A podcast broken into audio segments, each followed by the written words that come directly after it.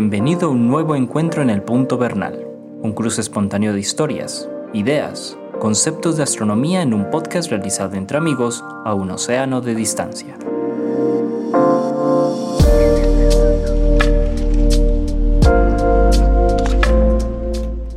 Hola Antonio, ¿cómo estás? Bien, gracias. ¿Por allá cómo están las cosas? Pues por aquí todos muy bien, eh, afortunadamente. Eh, yendo a ver qué nos espera la Omicron, qué nos depara la Omicron. ¿Cómo está la Omicron por allá en, Barcelona? Hombre, ha habido casos, ha habido casos y, la, y se están tomando muchas precauciones. Nosotros particularmente yo no tengo muchos problemas porque mi contacto con la gente es las clases y lo hago con mucha prudencia. Con mucho cuidado, correcto. Sí, sí, de resto yo no, no hay socialización de ninguna clase, no voy a bares, no voy a, a ninguna parte pública, nada en absoluto. Correcto. Sí, no, aquí, aquí, aquí sí empezamos ya clases. Yo estoy ya dictando clases en la universidad y bueno, estamos esperando. Aquí nos llega en América en, en, diferido, nos llega el, fenómeno que, los fenómenos que ocurren en la pandemia en Europa. Ah, sí, sí. Pero bueno, para los que nos están escuchando por primera vez, estamos aquí sentados Antonio Bernal, que es divulgador del Observatorio Fabra, y Jorge Zuluaga, profesor del Instituto de Física de la Universidad de Antioquia en Medellín, Colombia. Eh, y bueno, no, hoy los invitamos a que tengamos una conversación o a, que, digamos, participen de esta conversación o escuchen esta conversación que vamos a hacer sobre un tema muy interesante y sobre todo de mucha relevancia para, para nuestro planeta. Nos referimos a el ciclo solar y la actividad solar. La posibilidad que tenemos de pronto de predecirla o no predecir esa actividad y como también, Antonio, de pronto mencionamos, eh, la actividad solar pues constituye uno de esos factores de amenaza astronómica a nuestro planeta. Exacto, ¿cómo nos afecta? ¿Cómo nos es lo más interesante, claro. Correcto. Entonces, Antonio, como siempre, hermano, eh, ponga usted pues la primera piedra de esta conversación. Ah, bueno, definamos qué es la actividad solar. Es posible que mucha gente no se haya preguntado si el, que, piensa que el Sol es muy constante, porque lo vemos todos los días lo único que cambia es la posición, pero la realidad es que el Sol intrínsecamente cambia mucho de día a día, va cambiando. Y con el correr de, los, de las décadas cambia muchísimo. Y entonces eso es lo que se llama el ciclo solar. Exactamente. Esos cambios que ocurren dentro del Sol. Que se, que, se monitorizan. ¿Y qué, y, qué, y, qué, y qué, o sea, pero qué cambio tiene el Sol en apariencia durante ese ciclo, Antonio?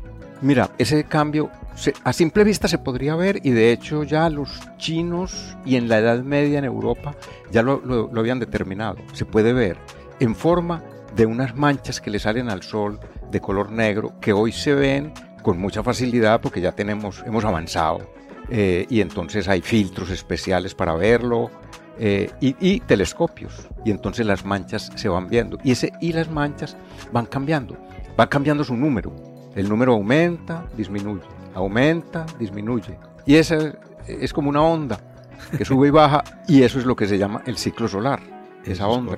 Sí, sí. ¿Y cuánto dura ese aumento y esa, y esa disminución? Hombre, eh, eh, es variable. Es variable, pero mm, poco, varía poco. Porque tiene una constancia de, en promedio de 11 años. Por eso lo llaman el ciclo undecenal. Undecenal, correcto. Sí, cada 11 años el ciclo sube, baja y vuelve a subir. Entre dos picos hay en promedio 11 años que puede variar, incluso bajar hasta 9 años y ha habido casos en que ha subido hasta 14. Impresionante, o sea, una variación. es, una variación grande. Por, eso es, por eso es tan impredecible el, el Sol. No es fácil de decir cómo va a estar el ciclo mañana. No es nada fácil. Pero se va siguiendo y se hacen eh, y, hay algoritmos que permiten extrapolar un poco lo que ha ocurrido para ver qué seguirá después con una incertidumbre grande, realmente. Correcto. Otra cosa es que dura, dura mucho entonces como lo descubrieron, es decir, porque es que no estamos hablando, como tú decías al principio, de un cambio que uno pueda notar en el lapso de unos días, ni siquiera en el lapso de unos meses, sino que se necesitan años eh, para, para, para, ¿Cómo se, cómo se se descubrió por primera vez esta, esta variación periódica del, de, la, de la, digamos, del humor solar o del, del, acné solar? Hombre, ah, de la manera más elemental de todas, que es observando esto ya en la época telescópica, observando por medio de filtros, porque mirar el sol con telescopio sin un filtro es fatal para los ojos. Hay ceguera que se quema la retina. Uy, sí, hay, primera recomendación que hay que hacer siempre que hablamos del sol. No intenten observar el sol ni directamente, eh, ni siquiera, ni siquiera sin, uso, sin usar instrumentos. O sea, directamente. Con, durante uno o dos segundos que tú observes el sol ya tienes daños en, la, en la retina. Afortunadamente está el sistema Em, autónomo que cierra los ojos aunque tú no quieras o mueve la cabeza aunque tú no quieras. Sí, sí, sí. Pero hay un peligro mm, mayor durante los eclipses eh, parciales o durante la parcialidad de los eclipses donde disminuye suficientemente el brillo solar como para que el sistema autónomo se engañe. Entonces las personas nos quedamos mirando o podemos mirar sin muchas protecciones al sol por un tiempo que produce daños. Y bueno, y ya como tú dices, y, con instrumentos, peor. mira, y incluso eso ocurre todos los días. Al salir el sol, al ponerse, como disminuye su brillo tanto, entonces uno se confía. A mí, yo cuento anécdota personal, que les, bueno, que les sirvo, que les, espero que la experiencia les sirva a otras personas para decir, cuidado que esto puede ocurrir. Estaba yo en Santa Fe de Antioquia, hace, hace años ya, con un telescopio que había comprado, que traía su filtro solar y entonces en la tarde ya el sol rojizo, en el atardecer, tan débil que se podía mirar a simple vista, le pongo el telescopio con su filtrico, que el filtrico era en el ocular, era un filtrito pequeño en la parte donde uno mira.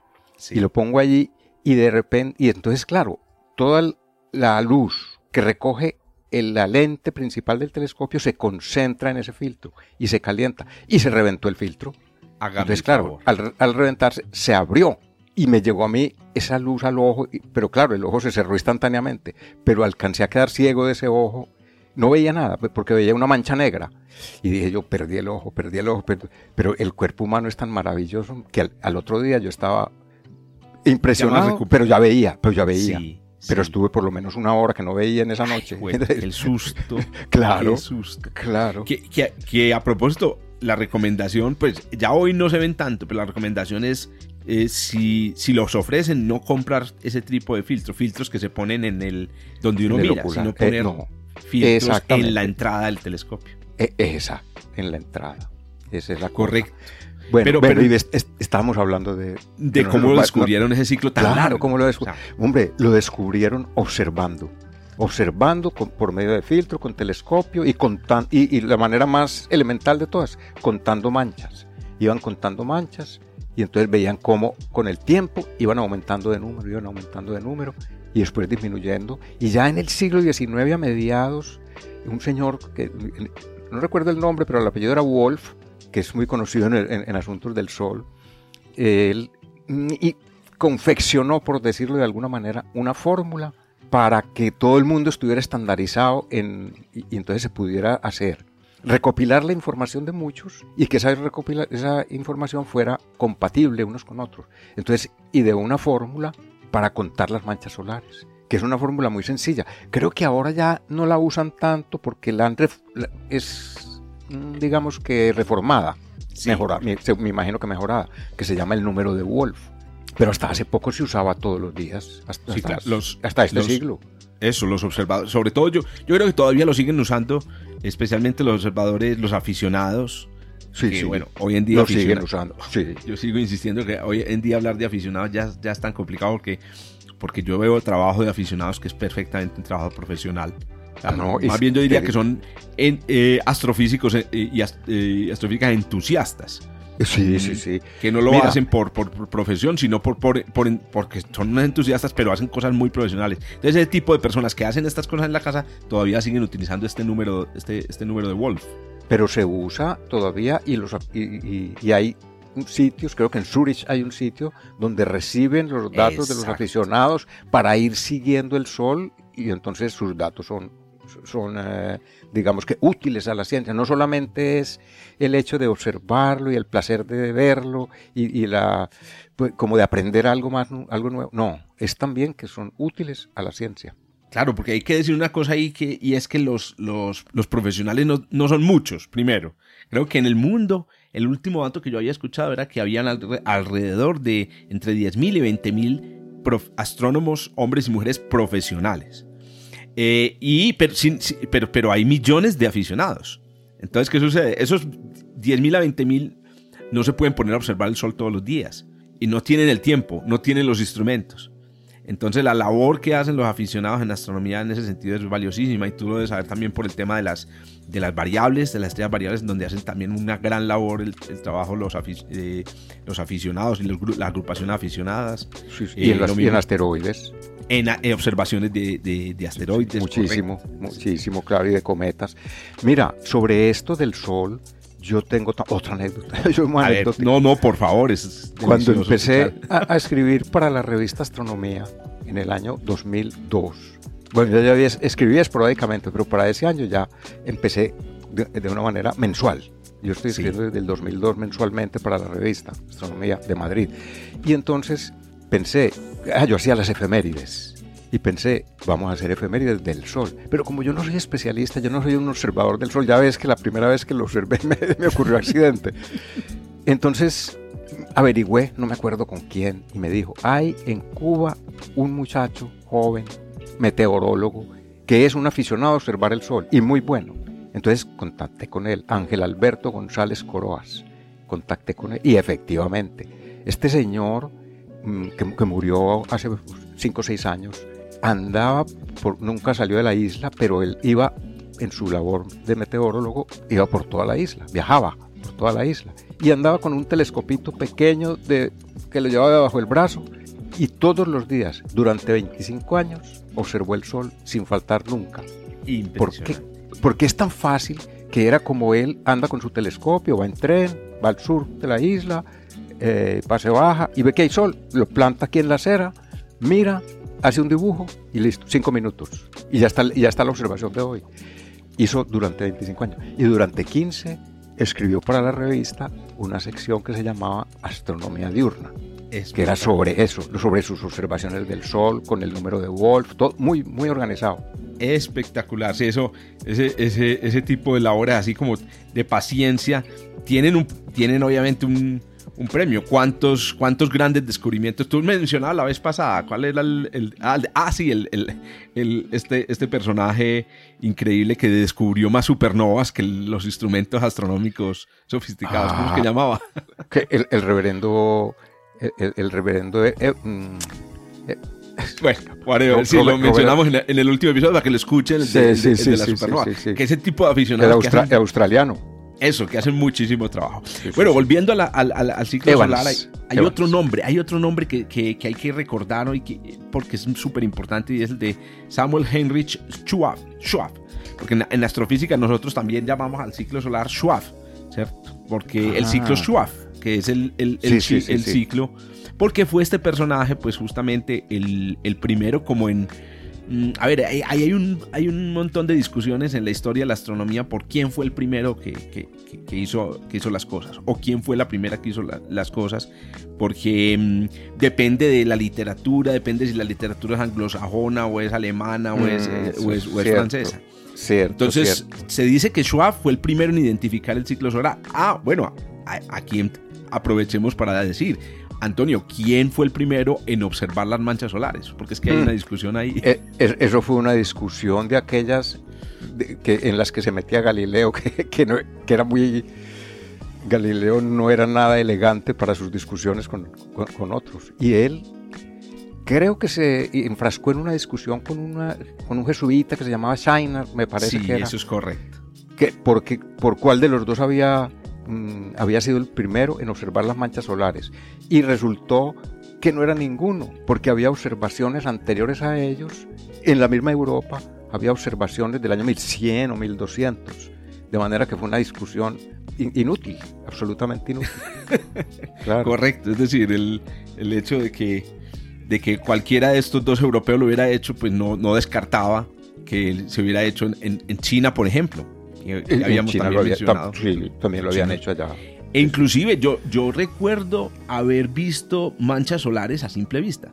Eh, cuando estaba joven, me acuerdo en los, em, en los, eso fue creo que en los 90, en el máximo de los 90, tuve la oportunidad de ver el sol, pues lo vi, creo que usé un filtrico y vi, y vi un puntico negro y eso puede llegar a pasar, es decir, eh, manchas solares suficientemente grandes como para poderse ver a simple vista, de tal manera que tampoco se puede descartar que los humanos primitivos hayan visto manchas solares con, eh, sí, totalmente. con, todo, con toda seguridad.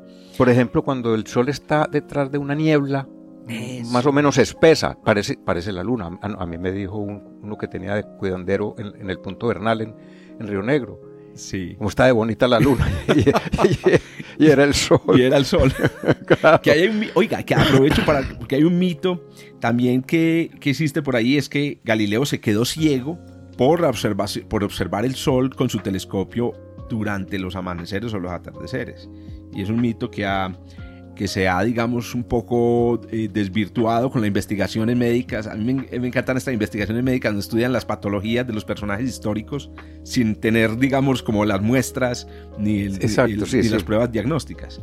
Y parece ser que no, que Galileo, se, efectivamente Galileo murió ciego, pero parece que sus, patologías em, empezaron desde la juventud con una conjuntivitis que sufrió y eso después se le fue empeorando. Pero lo que sí es claro es que no se quedó ciego por observar eh, al sol porque realmente una ceguera producida por la observación solar se produce en el momento en el que se hace. Y Galileo observó por mucho tiempo el sol y realmente la ceguera le llegó fue ya en eh, mucho más adelante en, en la vejez. Todo Hay otro tiempo de prisión fue estaba ciego ya. Sí. claro inclusive que le, ayudaban. Y uno de los ayudantes, a mí, esto es una historia que yo siempre cuento, en, uno de los ayudantes de Galileo era Torricelli. Eh, exactamente. El famoso Torricelli, pues que descubrió la, la presión atmosférica gracias a un reto que le puso Galileo. Sí, sí, co-descubrió por la misma época la descubrió en Alemania Otto de Guerric. Ah, ya lo habíamos también mencionado. Que, lo mencionamos, claro. sí, señor. Sí, sí, Oíste, sí. hay otro detalle muy interesante sobre el ciclo solar. Bueno, entonces ya, ya ahí establecimos lo básico que es el ciclo solar. El sol tiene manchas, las manchas varían en número. Em, tenemos varios personajes involucrados. Galileo, que fue uno de los descubridores de las manchas. Tenemos a Schwab, que fue supuestamente el descubridor del ciclo. A Wolf, que sistematizó la medida del, ciclo, del ciclo solar. Entonces son cada 11 años, pero como decías tú Antonio, entre 8 eh, y 14. Hay, hay, unas anomalías en, la historia, pues porque entonces, claro, desde, tenemos registros de las manchas solares desde mm, el 1600, el tiempo de Galileo y sus, y sus, contemporáneos. Y haciendo una base de datos de, de cómo ha fluctuado el número de manchas, se descubrió que entre el año más o menos 1650 y 1700 tuvimos un periodo en la historia de la, del, Sol y del sistema, pues digamos, de, la relación del Sol con la Tierra en donde no hubo manchas. El mínimo de Maunder, ¿no? Correcto, quedaba el mínimo. Y, ha, habido, ha, habido varios mínimos, pero este, este sí fue grave, grave, porque fue muy largo. Exacto, este, este duró alrededor de 50 años. Hubo otro que se llama el mínimo de Spurer, que también ocurrió como en el Renacimiento entre los 1400 y los 1500. Pero mm, lo que, lo que iba a comentar curioso es que el mínimo de Maunder empezó 50 años después del descubrimiento de las manchas de Galileo y sus contemporáneos. O sea, lo que quiero decir es que por, por, por, por casualidad podría haber pasado que Galileo y estos primeros observadores telescópicos hubieran nacido en el mínimo de Maunder y nos hubiéramos perdido del descubrimiento de las manchas. Que de todas maneras sí, hay que decirlo, Galileo fue, entre sus contemporáneos, el primero en utilizar las manchas solares como parte de una argumentación en favor de que, el, de que las cosas que habían en, el, en la esfera supralunar de los escolásticos y de los aristotélicos también eran imperfectas y que el Sol no era perfecto. La discusión con, eh, con, con, el, con el jesuita fue precisamente casi toda debido a eso, porque el jesuita opinaba que no estaban en el sol, sino que eran exteriores al sol. Y, Galileo decía, no, eso es intrínseco al sol, son, están en el sol. Correcto. Sí, que, y que una de las evidencias de eso es el hecho de que Galileo, con observaciones repetidas, vio que las manchas se movían sobre el sol de forma periódica. O sea, que la mancha aparecía, las manchas aparecían por el, por el, el limbo, ya no me acuerdo, tendría que hacer aquí cuentas, por el limbo oriental del Sol o, el occidental y desaparecían a los, a los 12 días, 13 días por el, eh, por el, otro limbo. Y siempre que aparecía una mancha volvía y desaparecía a los 13 días. Lo que era la, lo que se constituyó en la primera evidencia eh, la historia de la rotación del Sol. Es correcto. De la rotación solar. Sí, sí, sí. Antonio, yo creo que es bueno ahora preguntarnos o responder la pregunta de por qué se produce este ciclo. ¿Cuál es el, el, el origen como de este ciclo? ¿Qué, ¿Cuál Bueno. es la razón física? El origen de la mancha primero, que, se- que es muy sencillo, porque la- las manchas se ven, mira uno con filtro y se ven como una, una mota negra. ¿cierto? Pues esa, e- esa mota negra se debe a que son zonas del Sol de más baja temperatura. La temperatura de la, de la parte visible, de la superficie visible del Sol, son alrededor de 6.000 grados. Y esas motas negras pueden tener 3.500 o 4.000 grados, que es Todavía mucho. muy- que Pero que es la, mucho. exacto, pero la diferencia es tan grande que al ver la otra clara, pues esta la vemos oscura. Ahí está la diferencia. Ahora, ¿por qué se produce? Yo intrínsecamente no sabría decirlo, ¿cierto? De, de dónde le sale al sol que haya eso, así como tampoco sé decir por qué en una, en una hoguera hay partes más oscuras que otras. en la llama de una hoguera. Sí, ahí, ahí entra otro personaje súper interesante en nuestra historia. Yo estuve marcado durante mi juventud, pues como aficionado a la astronomía, por el telescopio eh, de Monte Palomar. O sea, Claro, para mí el telescopio de Monte. Palomar, yo me acuerdo haber hecho recortes de libros, pues fotocopiado libros y tenerlo Sí, en mi sí, en sí, habitación. El monte, eh, no sé, ¿tú recuerdas el, el nombre del telescopio de Monte Palomar? Hale, me parece que se llama. el, tel- Exacto. el telescopio Hale. el telescopio Hale. Pues resulta que el telescopio Hale pues, recibe el nombre de George Ellery Hale, que fue un gran astrónomo americano que justamente descubrió la naturaleza del fenómeno que producían las manchas solares. O sea, Ah. Hale descubrió que las manchas solares estaban asociadas a campos magnéticos. Y ese descubrimiento, y, y después descubrió que además estaban polarizadas, porque tú dices, listo, aparecen manchas, pues las manchas a veces aparecen normalmente en grupo. Y entonces lo que hizo Hale fue descubrir que la mitad de las manchas de un grupo tenía una dirección del campo magnético, vamos a llamarlo norte o sur, para referirnos a por dónde sale, por dónde entran las líneas de campo magnético, distinta a la otra mitad de las manchas. Sí, sí, y muchas vienen por pares, que son la positiva Eso. y la negativa. lo- Exacto, Sí, sí. serían Claro. Entonces, ese descubrimiento fue la clave de, primero, de saber qué es una mancha. Entonces, ¿por qué se producen estas manchas eh, o esto- estas, estas zonas más frías, como tú lo mencionabas ahorita? Entonces, básicamente, el campo magnético, lo que pasa es que el Sol está hecho de una materia que- a la que no estamos acostumbrados nosotros aquí en, en la Tierra y es una materia que llamamos, una forma de, de- de estado de la materia que se llama plasma. Y pensemos en el aire de la Tierra. El aire de la Tierra responde al calor y a la gravedad. Entonces, por ejemplo, un pedazo de aire se calienta por el sol y sube. Y bueno, se montan ahí los gallinazos y las aves a subir con ese aire. Em, pero también puede caer, ¿cierto? Hay aire que cae, ¿cierto? Porque está muy frío y cae la... Pero ¿qué sucede con, con el plasma? El plasma responde al calor, a la gravedad y al magnetismo. Entonces, en particular, donde hay mucho magnetismo, por ejemplo, el plasma tiende a, quedar atrapado. Como queda atrapado, por ejemplo, el aire en corrientes, en corrientes ascendentes, queda atrapado el aire ahí y no, y no- y no sale de ahí. Entonces, lo que sucede con estas zonas del- de, la- de la- de las manchas es que es plasma atrapado y lo que pasa es que ese plasma queda fuera de contacto del plasma circundante y especialmente del plasma de adentro del Sol. Entonces, por eso es que se enfría. Qué bien, qué Y, bien. ahí, y, ahí- y de ahí viene, pues, digamos, es- es- es como te digo, esto, esto lo descubrió la el personaje que, que, pues, lo descu- descubrió la magnetización de, las- de las manchas, el personaje que, que, lleva- que, que le dio el nombre, pues, al telescopio de, de Monte Palomar. Muy Eh, bien. ahora, la pregunta del millón, bueno, ¿y el, el magnetismo cómo explica que haya un, una- un- un ciclo? Eso sí ha sido más, más berraco, pero lo que sí sabemos es que el, el Sol rota, pero no lo hace igual en la parte del ecuador del Sol, como en la mitad, y en la, que en la parte de los polos. Es una rotación diferencial. Exacto. No sé Claro. si tú, en- en la- eh, bueno, que a propósito nos has hablado de que observaste, pero tú, tú has hecho registro juicioso de las manchas, Antonio. Nunca, nunca.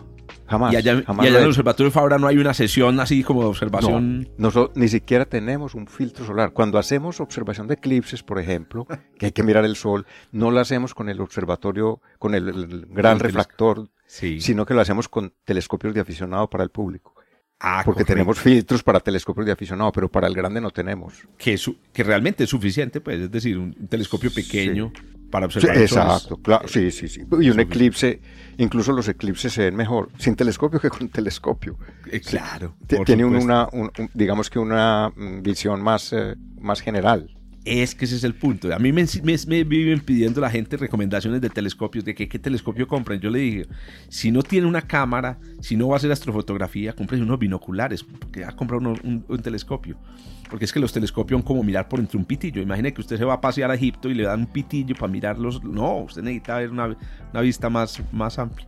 Y así me parece que lo que pasa con la observación solar. Necesitan es telescopios un poquito más pequeños, que tengan una vista más amplia del, el caso es que si tú haces seguimiento a las manchas solares, te das cuenta de que las manchas que están como por la mitad del Sol avanzan más rápido que las que están por encima.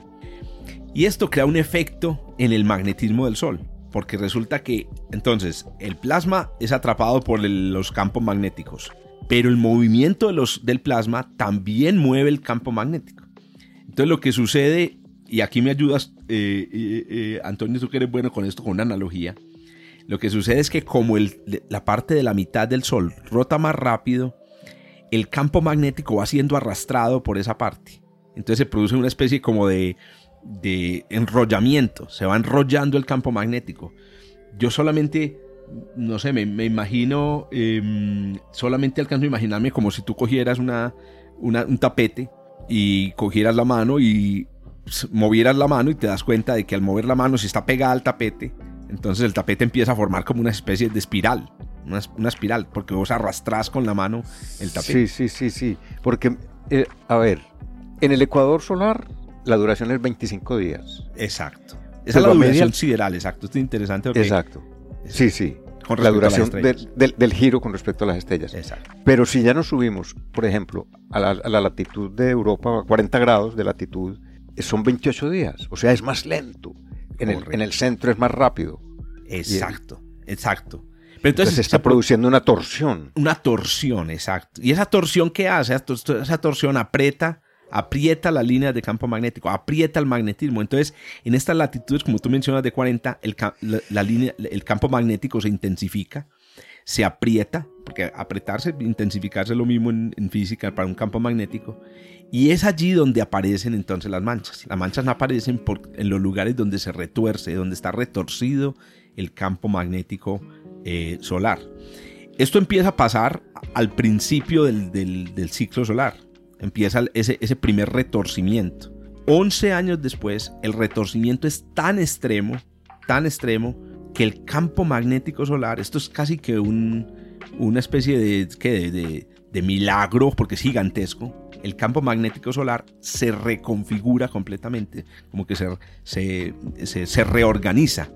En un estado, entra un estado ya de, como de una crisis y se reorganiza y otra vez entonces empieza eh, el ciclo. Entiendo que en ese momento cambia de polaridad. Sí, sí, eso es, eso es, eso es correcto. Inclusive el cambio de polaridad, es decir, después de un ciclo se produce un cambio de polaridad, o sea, tenemos el, el norte el magnético del Sol a un lado, el sur al otro al, finalizar un ciclo solar, entonces aparece el sur en donde estaba el norte y el norte donde estaba el sur, después de la crisis.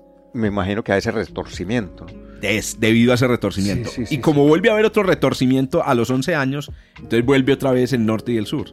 Exactamente. Entonces hay un segundo ciclo que se llama el ciclo magnético, que se demora. Eso debe llevar entonces al famoso diagrama de mariposa por ejemplo, cuando empieza el ciclo, cuando se empiezan a ver las primeras manchas, el, ciclo empieza cuando está el sol en ceros, no hay manchas.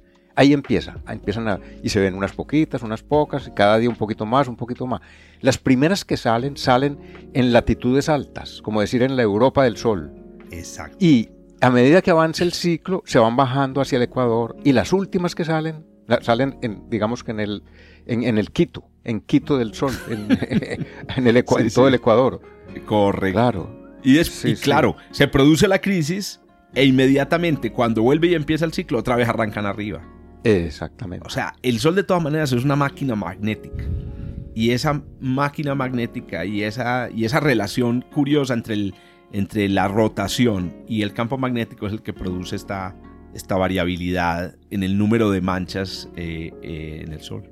Bueno, Antonio, ¿estamos en qué parte del ciclo, pues? Porque entonces, a ver, si, hay un ciclo, Ah, nosotros en qué momento claro. estamos en este momento. Mira, es- el- los ciclos están en, los enumer- hoy todo lo cuantificamos, somos demasiado cartesianos en este mundo. Cada mancha está numerada y dice mancha 8500, no sé qué, cada mancha. Y cada ciclo está numerado.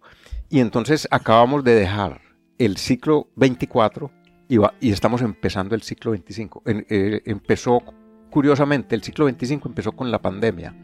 Empezó en diciembre o noviembre del 2019. Del 2019. Más o menos con la pandemia empezó. Y entonces ahora estamos empezando. Pero mira, lo, lo- allá voy. Cuando empieza el ciclo, hay una discusión muy grande sobre cuándo empezar. Es que ya- yo me lo, lo recuerdo porque en el año 2009 creo que fue, empezó el ciclo 24. Y entonces yo me acuerdo que yo seguía en ese tiempo porque estaba Ángel Alberto haciendo, y entonces revisábamos y discutíamos mucho sobre esto para lo que aparecería en la revista. Y entonces decía, en- buscamos en las páginas especializadas sobre el sol y decían, ahora sí empieza el ciclo, ahora sí empieza el ciclo. Y, y no, y no empezaba, ya va a empezar y no empezaba. Se supone que en enero y no empezaba, nada. Y cuando dejaron de decir todo, empezó. Es- Muy Nunca se sabe exactamente. Sí.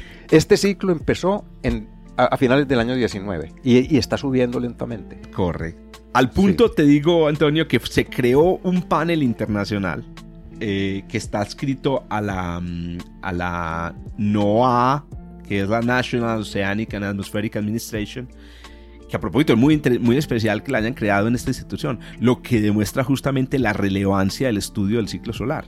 Porque mira, es una, es una, orga- una organización, una, una entidad americana que es como la NASA, pero que se ocupa de la, de la atmósfera y los océanos, que dice, no, oiga, tenemos que ponerle atención también al ciclo solar.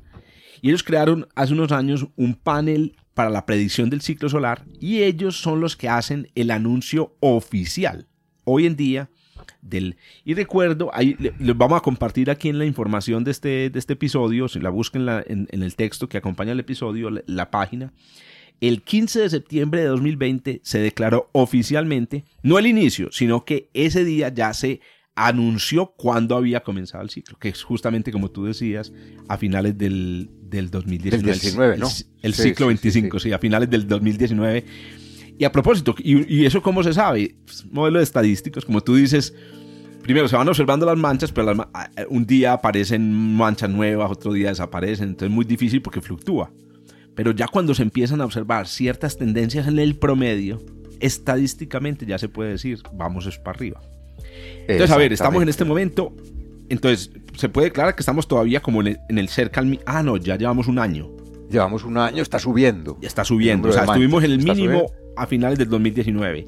El anterior había sido, tú lo dijiste, El, el El- 24 que terminó en el, en el 2019 y había Eso. empezado con el 9, en el 2009 Listo. creo. El 23, Sí, sí. ¿cuándo empezó? Ah, sí, sí, no me tocó a mí ya, porque eso es de, de los eh, 90. Exacto. De los no- 90. Que Es eso, de los eh, 90 y sí, sí, sí, que fue el más, el 23 fue el que ha tenido, eso, allá voy. digamos, más cantidad de manchas, el 23. El Allá 24 menos y el 25 parece que va a tener menos por lo visto. Exacto, allá voy. Resulta que el, el ciclo 23 fue para nosotros muy especial, pues primero porque la, es un tiempo, es un tiempo en el que nacieron las redes sociales, nació Google, etcétera, pero además fue un ciclo súper intenso. El máximo ocurrió entre el 2000, entre el 2000 y el 2002 y hubo mucha laraca porque fue un ciclo muy intenso que eh, llega- llegamos a tener eh, hasta 250 manchas en un momento dado. Sí, sí, sí, sí. Mientras que en el ciclo 24, ah bueno, y eso obviamente tiene un impacto en la Tierra, que ahorita yo creo que con eso podemos ir cerrando el, el episodio. ¿Cuál es el impacto de todo esto? El del el ciclo 24, que tuvo un máximo como en el 2015, em, llegó a tener apenas como la el máximo número de 140 manchas. creo. Exacto, 140. Por ahí número- está. Que es, que, que es- que es muy poquito. Entonces hubo un bajón grande entre el ciclo 23 y el ciclo 24 y parece que estamos... Claro que algunos están diciendo que vamos para otro mínimo de Maunder. Lo que Pues es va un- bajando, porque este va a tener menos de las 140, este 25, Eso es. por lo que se predice. Sí, señor. Va, Y- va a tener menos de... sí. Pero de ahí saltar pues a que vamos a tener un mínimo de Maunder, ahí sí pues digamos ya de pronto es nos- estamos exagerando un poquito. Muy Muy atrevida la extrapolación, ¿no? La otra pregunta entonces que yo quisiera que, que abordáramos, Antonio, es, bueno, ¿y qué efecto tiene estar en el mínimo o estar en el máximo? O sea, ¿cuáles son las consecuencias para nosotros como mortales que no observamos el, el- el sol? Mira, históricas se sabe que hay una correlación de las, del- del ciclo solar, por ejemplo, con los, con, con los anillos de, la- de los árboles, con los que se cuentan la, la edad de los árboles. Sí. Se sabe que hay una correlación y creo que eso no es un mito, sino que es una cosa científicamente aprobada. ¿cierto? Claro que sí. estoy, claro. estoy fuera de mi campo y, y- y no. No, y no, entonces estamos- no. esto es una conversación sí, espontánea, sí. eso no tiene... Exactamente. Mm, pero ahora tenemos otra, y es que, y, y en esto hay mucha cosa que yo ni siquiera he querido leer en internet porque hay, hay muchas Demasiado. opiniones que Sí. no son muy, y es qué tan, qué, qué tanto peligro representan, por ejemplo, para las comunicaciones, pa- para los satélites artificiales y todo esto, qué tanto peligro representan. Yo hasta ahora no he oído que ninguno haya, digamos que haya fallado por esto. Puede que se vean afectados un poco, que, que aparezca ruido, pero yo no he oído. Pe- pero creo que en internet dicen que sí, que sí lo ha habido. Aquí, aquí tuvimos un evento en el año 2012, en Colombia digo, muy especial porque se cayó la red de celular de una de las empresas, una de las compañías más grandes que ofrece pues, servicios de celular en Colombia. Voy a mencionar pues el nombre, pues pa- digamos par- por respeto a todas las demás. Eh, y fue muy curioso porque en la noticia salió el presidente de esa compañía diciendo que había sido el sol. Ah, ya. Y va. entonces todos los, los que somos aquí, pues como, como aficionados y conocemos el tema, dijimos, pero este señor es tan ridículo como que el sol. Eh, y pecamos, pecamos por, por críticos porque resulta que efectivamente sí fue el sol. En 2012 se produjo, estamos cerca al máximo de la actividad solar. ¿Y sabes qué pasa? Resulta que se produjo exactamente en el equinoccio. Durante el equinoccio el sol está ubicado, como ustedes saben, deben saber, y si no les contamos, cerca al ecuador celeste, que es, la, que es una zona del cielo, pues la lo que divide pues, el cielo en, en- en- dos mitades, pues en términos del movimiento de las estrellas. Y resulta que en esa zona está también los satélites de comunicaciones, los satélites geoestacionarios. Entonces, Claro. cuando el sol está en el ecuador celeste, los efectos sobre las comunicaciones son particularmente, mm, pues, las pues son, son más importantes.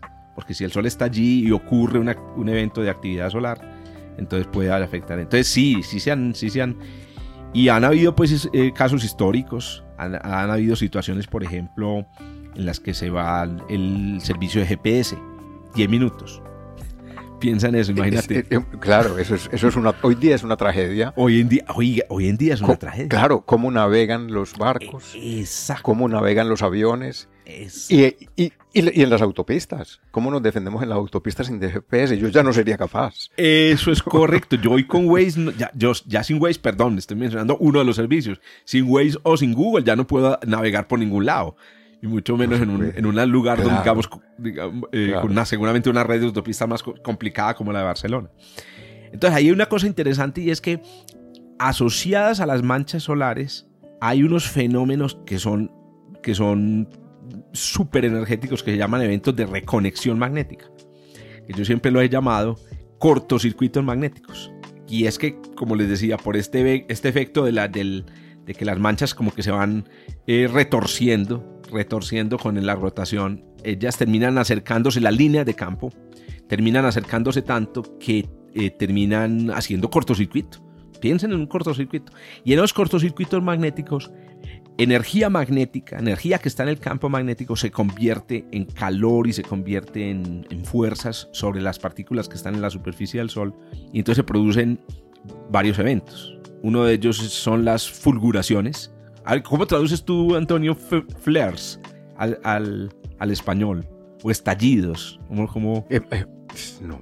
Flear es como que, que sale hacia afuera, ¿no? Exacto. es Un estallido. Sí, Yo- yo la he visto como fulguración. Llamémosla, llamémosla una fulguración. Una fulguración. sí, que en esas bien. fulguraciones se producen, primero, mucha luz en forma de rayos X y luz ultravioleta que llega en 8 minutos a la Tierra, ¿cierto? Esa luz pues no daña nada, pues porque realmente un aumento en la luz ultravioleta, en la luz de rayos X, no, no tiene muchos efectos en la superficie porque resulta que la atmósfera nos protege. Pero eso, esa luz eh, carga de electricidad la atmósfera, la ionosfera. Y resulta que la ionosfera es utilizada en algunos em, sistemas de comunicación como espejo de ondas de radio. Entonces, cuando se carga la ionosfera, cambian las propiedades de la ionosfera para, funcionar como espejo y entonces se afectan las comunicaciones en ciertas frecuencias. La otra, el otro efecto que se produce es la llegada de un bombardeo. Eso puede durar 10 minutos después de un, de un evento así de reconexión importante. Un bombardeo de partículas de muy alta energía. Estamos hablando ya de protones, eh, que son eh, átomos de hidrógeno sin, sin, sin electrones. Y esos protones de alta energía cuando llegan a la, Tierra, primero pueden hacerle daño a las personas que están en aviones, están viajando en avión, y sobre todo los que están viajando en, las zonas polares, que puede ser peligroso. Que a propósito, no sé si vos sabías que eh, uno de los riesgos ocupacionales de los pilotos y los, y los asistentes de vuelo, hombres y mujeres pilotos y hombres y mujeres asistentes de vuelo, tienen un riesgo laboral por radiación solar. Ah, claro y es debido a la protección atmosférica. Correcto. Entonces, ¿qué pasa? Cuando llegan estas partículas pueden hacerle daño a personas que están en aviones, hacerle daño a los astronautas que están en la estación, pero también pueden dañar la electrónica de los satélites. Y entonces eso es un riesgo también. Y el tercer efecto es, cuando se producen estos eventos de reconexión, se producen grandes como mm, eh, burbujas magnéticas de eh, muy grandes que se llaman eyecciones de masa coronal que salen por el, por el, por el espacio interplanetario. Se demoran más o menos entre 18 horas y 3 días en llegar a la Tierra y cuando llegan aplastan el campo magnético de la Tierra y esos son los efectos más, más indeseables porque esos efectos eh, pueden, por ejemplo, producir grandes corrientes eléctricas en la superficie y quemar líneas de transmisión no sé si tú recuerdas en, los, en el 89, creo, que hubo un apagón muy grande en, una ciudad en Canadá. En, todo el este de, América, creo. Eso, eso, en Estados Unidos. Imagínate que se, va la luz en Barcelona o se va la luz aquí en Medellín y que uno llame a, la empresa de prestación de servicio. ¿Qué pasó? Ah, no, el sol. Una tormenta geomagnética. claro, claro. Y eso puede pasar. Y yo creo que hoy en día, y pasó. ¿Tú recuerdas el, famoso evento Carrington. No. Que hay una historia muy, muy interesante sobre el evento Carrington y Colombia. El evento Carrington que ocurrió en 1859. Ah, pues no conozco el detalle. Imagínate, te, cuento esto, imagínate que Carrington es uno de esos observadores del, Sol y vieron una, gran, eh, gran, em, una gran fulguración, que a propósito las fulguraciones se ven normalmente en otras longitudes de onda, como decías tú al principio, pero esta se puede ver, se vio invisible. Y a los días llegó una, eh, la, mm, eh, la de masa coronal a la Tierra y produjo unos efectos que quemó, quemó, líneas, de, mm, eh, quemó líneas de telégrafo en los Estados Unidos, que las quemó completamente. Otras no las quemó, sino que el telégrafo funcionaba con baterías, pero hubo días en los que el telégrafo pudo funcionar solo, no necesitaba baterías. Pero el otro efecto fue que se produjeron unas auroras boreales que llegaron hasta Cuba y Panamá. Eso es casi al, trópico. Casi al trópico. Algunos dicen que inclusive en Montería se vieron auroras. Claro, Montería está a menos de 10 grados, ojo, porque Barranquilla está a 10 grados. Mucho, sí, sí, sí. Y, ¿sabes por qué? Porque esta es una investigación que hizo un, un par de amigos muy queridos de Bogotá el profesor Freddy, ah, se me olvida el apellido, pero les, los saludo si me está escuchando, el profesor Santiago Vargas, que descubrieron en los, en los archivos de las, em, de, las, de una parroquia en Montería un cambio en la firma de un, de, un párroco, que de repente empezó a agregar a su firma un corrosco, así le decimos en Colombia, a una especie de espiral. Sí, sí. A una espiral y ellos y que coincide con la fecha del evento Carrington. Entonces, Freddy y Santiago dicen que esa puede ser una evidencia de que se pudo haber estado eh, eh, se pudo observar una, una, una aurora en espiral a la latitud de, de, Montería. Y también en 1859 se compuso el himno nacional de Colombia. Ya. Y Rafael Núñez habla ahí de la aurora. Claro que la aurora pues es el amanecer, Sí, sí, sí, sí. pero hay personas que han empezado a decir, podría haber Rafael Núñez, podría haber personas en el Ecuador haber observado las auroras del evento Harrington. Te voy a pasar ese artículo y se lo voy a pasar aquí con el texto también que me parece muy interesante, ellos tienen. Pero bueno, Sí, está te- curioso por lo menos. Está Sí. muy curioso y es muy bacano porque es, es- es una investigación histórica y astronómica de las que yo sé que, que no- que a vos también te, te gusta. Cierro, Sí, cierro ese comentario diciendo simplemente esto. ¿Podría ocurrir un evento Carrington en el siglo 25? Y si ocurre, ¿qué podría pasar? Entonces, dos efectos básicos podrían ser GPS y entonces se verían obstaculizadas las, los viajes. Viajes en avión, viajes en barco. Pero el otro más grave es satélites de comunicaciones. Y lo que podemos perder ahí es Internet global o podríamos perder, por ejemplo, televisión. eh, y eso sí es muy, muy grave. Entonces, yo realmente hoy, Antonio, hermano, yo le temo más a un evento Carrington que a un impacto de asteroide. Bueno, pero, pero nos quedaría el, eh, la parte positiva del efecto Carrington. Podríamos ver auroras sin tener que viajar a... Claro. Tienes toda la razón. Muy bien, Antonio. Bueno, yo creo que ahí dejamos la, la, la espinita. La, la divulgación es para eso, para que, para que los que nos escuchan y, y que de pronto están empezando en el mundo de la astronomía vayan y busquen en Wikipedia estas cosas. Muy bien. Muy bien, Antonio. Bueno, eh, a todos un saludo y recuerden pues suscribirse, o sea, no solamente escuchar este episodio, vayan y suscríbanse porque cada eh, semana tenemos una nueva conversación con Antonio. Antonio, un placer como siempre. Jorge, eh, nos vemos en, en- en ocho días. Encantado de estar aquí. Excelente. Chao, chao. Chao.